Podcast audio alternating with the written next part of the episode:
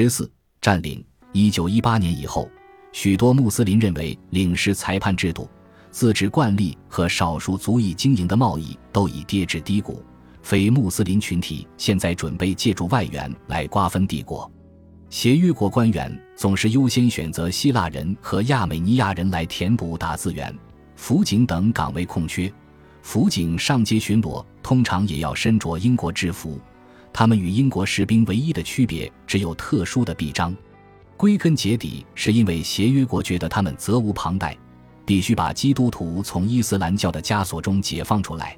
他们期望未来的合约能明令保护当地的基督徒，要求苏丹在治理国家方面接受某种程度的国际监督。一九二零年。希腊和亚美尼亚社会活动家签署请愿书，表称伊斯坦布尔的希腊和基督教特质今已证实，即使经历数百年奴隶制，希腊人与亚美尼亚人的人口数量仍有相当大的增长。更何况这片黄土还掩埋着我被帝王的尸骨和族长的遗骸。这些基督教领袖的统计数据或许可疑，但是对穆斯林来说，权力格局却无比清晰。一九二零年春，身在伊斯坦布尔的美国人查尔斯·弗朗记录了他的穆斯林线人对协约国和城市的非穆斯林群体的一长串抱怨。协约国军官征用了土耳其最好的屋宇房舍，常常还将里面全部的家具据为己有。有证据表明，他们征用这些房屋的最终目的是劫掠财物。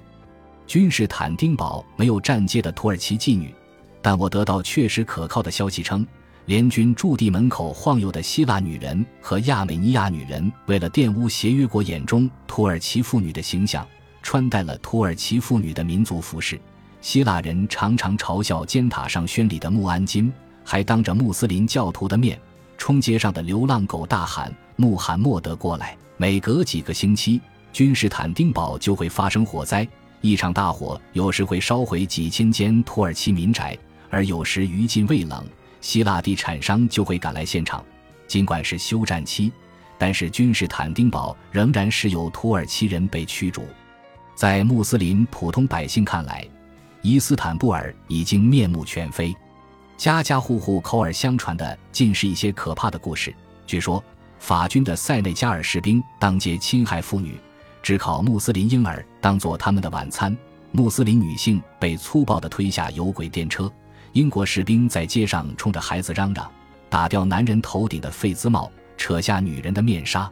这些坊间传言充分表达了整个社会对外国统治的不满。